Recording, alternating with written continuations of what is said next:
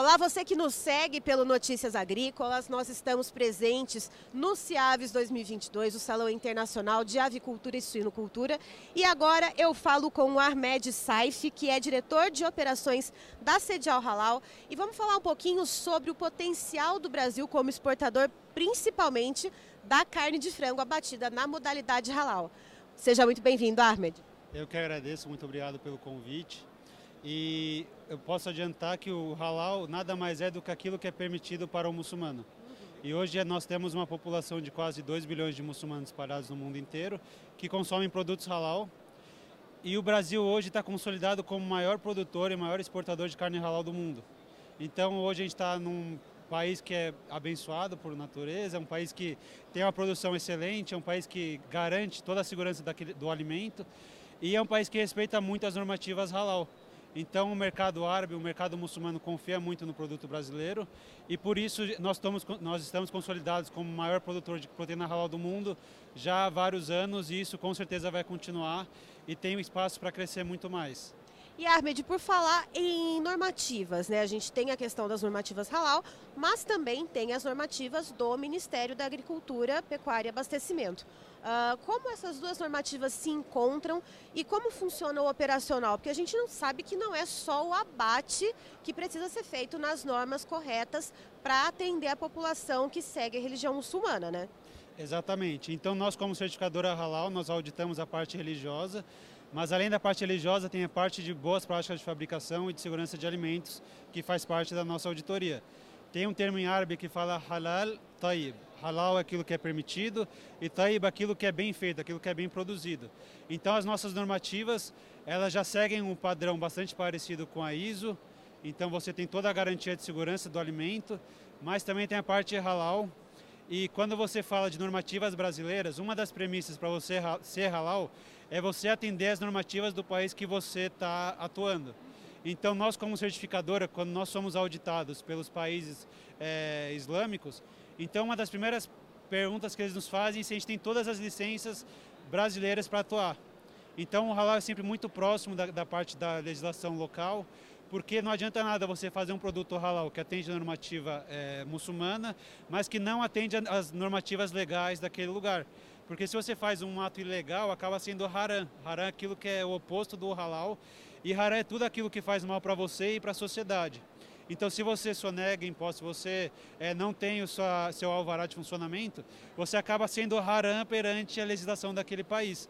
Então, por isso que o halal anda muito próximo das normativas de, é, religiosas, segurança de alimentos e normativas locais, porque sem esses três pilares você acaba não, não respeitando é, todo o contexto halal e toda aquela questão de, é, de fé islâmica e de respeito às autoridades locais e à sociedade. Ahmed, a gente teve uma atualização de dados da BPA, Associação Brasileira de Proteína Animal, a respeito dos embarques de carne de frango e deu para perceber que a Arábia Saudita e Catar se destacaram tanto na questão de volume destinado para esses países, como também na receita. Uh, quais outros países que o Brasil deve ficar de olho ou deve uh, prospectar melhor para poder ampliar esse mercado? Bom, nós temos hoje um dos maiores importadores de frango do Brasil, é o Emirados Árabes. Inclusive, no primeiro eh, bimestre desse ano, ultrapassou a China em importação de frango brasileiro. É um mercado que vale muito a pena o pessoal ficar sempre de olho, porque é um hub do mundo árabe. Você exporta para o Emirados, mas você acaba não deixando o produto lá. Você entrando no Emirados, você tem um, um espaço muito grande de abertura para os países daquela região. Você tem 22 países árabes que consomem produtos halal, mas você também tem 57 países muçulmanos que têm a população muçulmana muito grande e acabam exigindo o produto halal para atender essa população. Então tem países é, importantes como a Indonésia, que hoje o Brasil tem pouco relacionamento, mas tem 240 milhões de muçulmanos ali que procuram um produto halal. Você tem a Malásia, que tem mais de 60% da população muçulmana. Você tem países da Europa, que tem cidades com mais de 50% da população é, daquela cidade sendo muçulmana. Na Ásia, na África. Então o mercado halal ele é interessante porque você abre portas para o mundo inteiro Então você tem 2 bilhões de muçulmanos espalhados no mundo inteiro, inclusive Estados Unidos, América do Sul. Aqui no Brasil nós é, temos um censo é, que diz que tem aproximadamente 2 milhões de muçulmanos.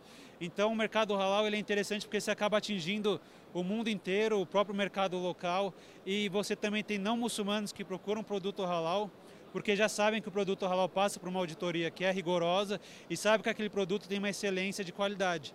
Então, às vezes, o cara não é muçulmano, mas procura o halal porque sabe que aquele produto tem uma excelência melhor do que o que não é halal.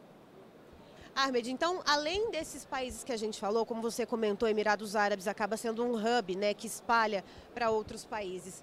Dos países da Liga Árabe, quais aqueles que podem mostrar um potencial maior e que podem ampliar as importações da carne de frango brasileira? Então, você tem os países do Oriente Médio, né? É, Emirados Árabes, Arábia Saudita, é, Catar, causa da Copa, Kuwait. Você tem os países do norte da África, então você tem Líbia, Marrocos, é, Egito, que também tem uma, uma demanda muito grande por produto halal. Então, você, o, o legal do mercado halal é isso, você acaba não ficando preso a um só mercado. E você sendo certificado halal, o seu produto vai ser aceito em todos esses países.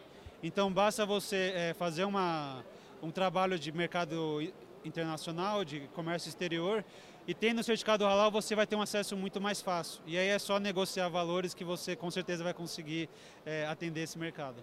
Muito obrigada, Armed. Então, estivemos aqui com Armed Saif, que é da Sedial Halal, falando então um pouco sobre o potencial do Brasil que dispara na frente quando o assunto é exportação de carne de frango abatida na modalidade halal. Muito obrigada, Armed. Eu que agradeço. Um bom evento a todos.